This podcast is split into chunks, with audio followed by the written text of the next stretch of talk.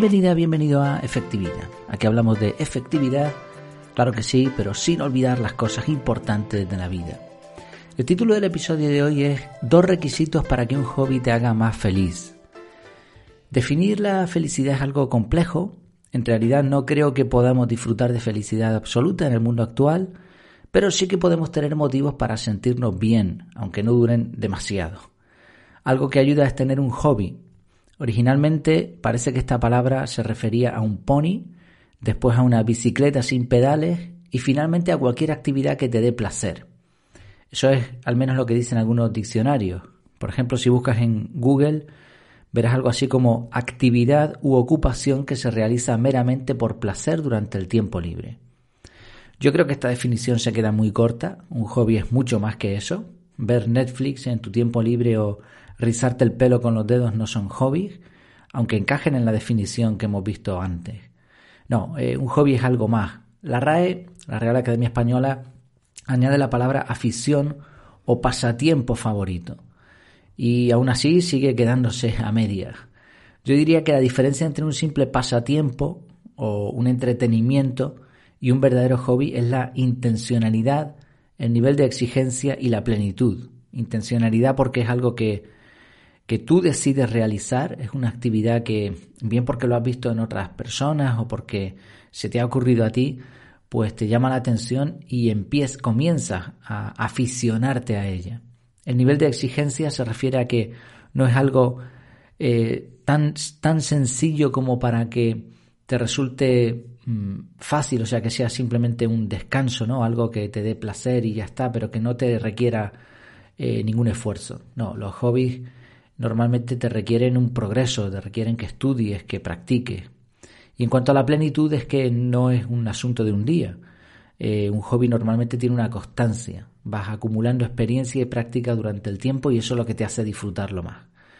Es por eso que cuando una persona dice que tiene un hobby, aunque sea muy raro, automáticamente se gana el respeto de otras personas. Nos llama la atención, nos parece que eso es algo que dignifica a las personas. Hemos hablado en alguna ocasión de la importancia de tener un hobby. Por ejemplo, te conté la historia de un eh, un perro, bueno, el dueño de un perro muy llamativo que encontramos caminando una vez por Madrid. También vimos cómo gestionar un exceso de intereses, aplicamos algunas técnicas ahí para cuando, pues esto que le llaman ahora multipotenciales, ¿no? Cuando nos gustan demasiadas cosas, tenemos muchos hobbies y no podemos atenderlos todos y nos frustra, pues vimos cómo solucionar esto. Y más recientemente también hablamos de la diferencia entre unidades de tiempo o unidades de significado. Unidades de tiempo se refiere a, pues mira, lo voy a hacer en una hora y unidades de significado es, en esa hora, cuánto valor me va a dar, cuánto voy a disfrutar o qué sentido va a tener esto.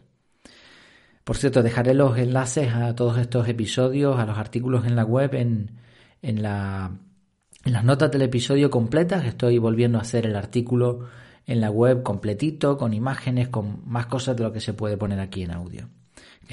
hablando de audio, es la segunda vez que grabo este episodio porque ayer, cuando lo programé, por algún motivo se empezó a ir un ruido enorme. Así que si, si te fue el caso y lo repetiste, pues gracias por tu paciencia también. Bueno, hoy hablaremos de un consejo que leí en un canal de Telegram sobre daily hacks, sobre hacks de vida diarios, que hace referencia a dos requisitos para que un hobby funcione bien. ¿Podrías acertar cuáles son estos requisitos? ¿Qué requisitos pondrías tú para que un hobby realmente sea bueno. Vamos a verlo. Antes, como de costumbre, pues te recuerdo que puedes ya apuntarte a la Academia de eh, Desarrollo Personal, la Academia Efectividad. Entre otras cosas, ahí vamos a hablar de, de este tipo de temas. Nos compartiremos nuestros hobbies, nuestras aficiones y seguro que encontramos a algunos expertos en sus diferentes materias y podremos compartir también nuestros aprendizajes.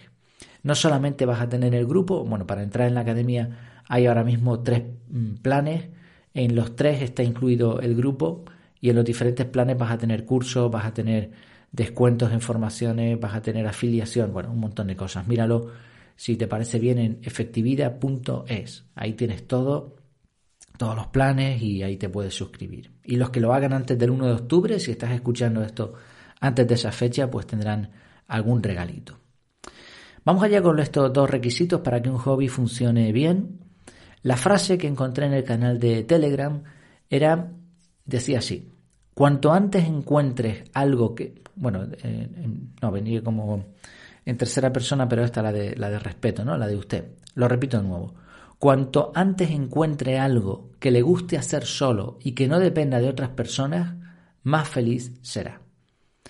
Eh, repito la frase. Cuanto antes encuentre algo que le guste hacer solo y que no dependa de otras personas, más feliz será.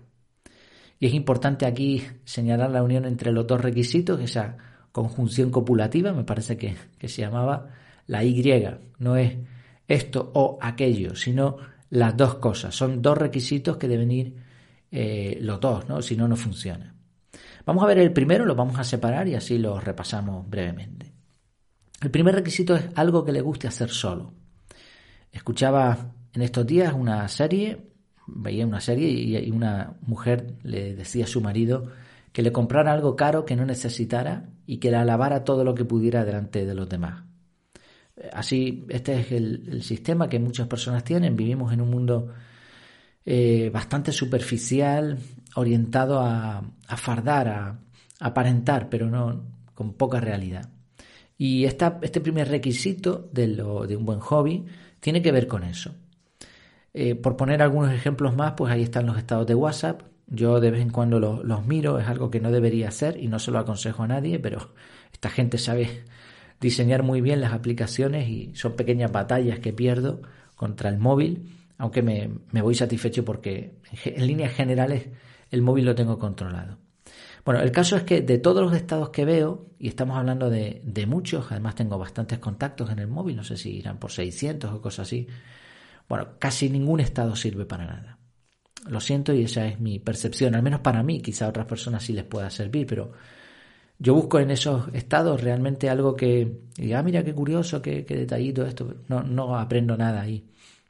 Y menos mal que no tengo Instagram, porque si no me echaría las manos a la cabeza, porque según dicen es el top del postureo.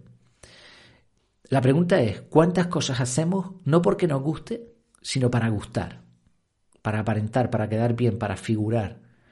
Esa búsqueda del reconocimiento externo no nos puede hacer felices. Estamos intentando hacer felices a otros y ni siquiera eso lo conseguimos. ¿Cómo vamos a, poder autocontentarnos con, con simplemente aparentar? ¿no?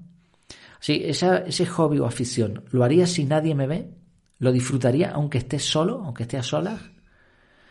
Algunos ejemplos podrían ser leer, escuchar cierto tipo de música, bailar, cocinar, caminar, hacer ejercicio.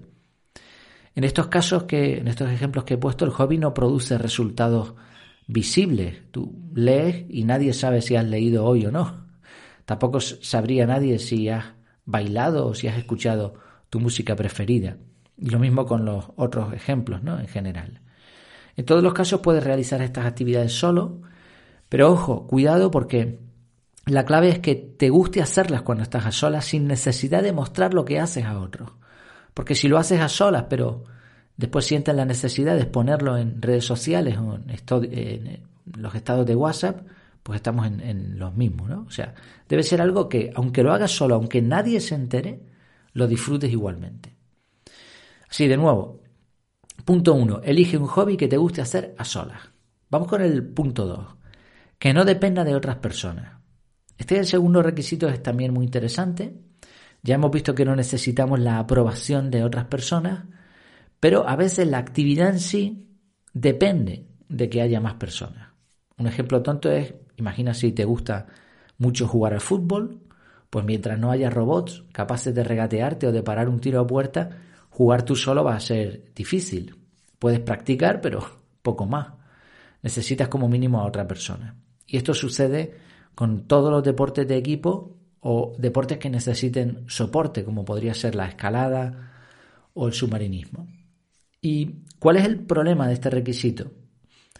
¿En realidad no nos haría más felices realizar actividades de ocio con otras personas? Sí, pero un buen hobby debe ser algo tuyo, que no dependa de nadie. Piensa que todo, todo ser humano necesita su espacio y, y ahora mismo esa introspección es más necesaria que nunca. Así que puedes tener varios hobbies en grupo, perfecto, pero la idea es que al menos uno sea cosa tuya. Este hobby va a ser diferente, te va a nutrir mucho más. Además, depender de otras personas coloca una barrera de dificultad porque tienes que estar quedando, aguantar malos rollos, adaptarte a otras personas y eso puede llevarte a, pensar que, bueno, pues mejor lo dejo para otro día o, mejor abandono y con el tiempo el hobby se pierde en el camino. Conozco a muy pocas personas que hayan mantenido una afición durante mucho tiempo en compañía de las mismas personas. Es complicado. Satisfactorio, pero mejor contar con un hobby personal y, y ya está. Así que, viendo estos dos requisitos, ¿cuál es tu hobby personal que te encanta hacer solo y que no depende de nadie más? Me gustaría aquí ahora decir, pues mira, lo comentas en el grupo o lo hemos comentado en el grupo ya dentro de la academia, pero todavía no está montado, ya le queda muy, muy poquito. Si no, pues de momento puedes comentarlo en el canal de Telegram o en, no sé, en los diferentes sitios, en los podcasters, los podcatchers, perdón, hay espacios para comentar, pues oye, lo podemos hablar porque es un tema muy interesante. Eso sí, no pongas como hobby prepararte una buena merienda y tirarte al sillón para ver tu serie favorita, porque eso sí que es ocio o pasatiempo, pero no, no parece que encaje con estos hobbies de calidad. Eh, curiosamente encontré una lista con un montón de hobbies que dejaré también en las notas del episodio, pero con los... O sea, miré la lista y aplicando los dos requisitos que hemos hablado hoy, prácticamente habría que descartar la mayoría. Antes puse varios ejemplos como leer, escuchar música, cocinar, hacer ejercicio, pero otra, otra puntualización aquí es que aunque estas actividades pueden ser perfectamente hobbies, muchos las considerarían hábitos de vida. Hay, que, hay una, no sé, similitud entre estos puntos. Por eso para que sea un hobby tendríamos que, subir el nivel de especialización un poco leer cierto tipo de literatura poco común, eh, cocinar, cocina de diseño, de esta, que es diferente, ejercicios extremos de respiración, bueno, extremos no, eh, quita extremos, olvídalo, ejercicios de respiración, ejercicios diferentes, no sé, imaginación al poder. Así que, ¿qué tal te fue? ¿Tienes un hobby personal? ¿Estás en búsqueda de uno? Pues te dejo pensando. Muchas gracias por tu tiempo, por tu atención y hasta la próxima.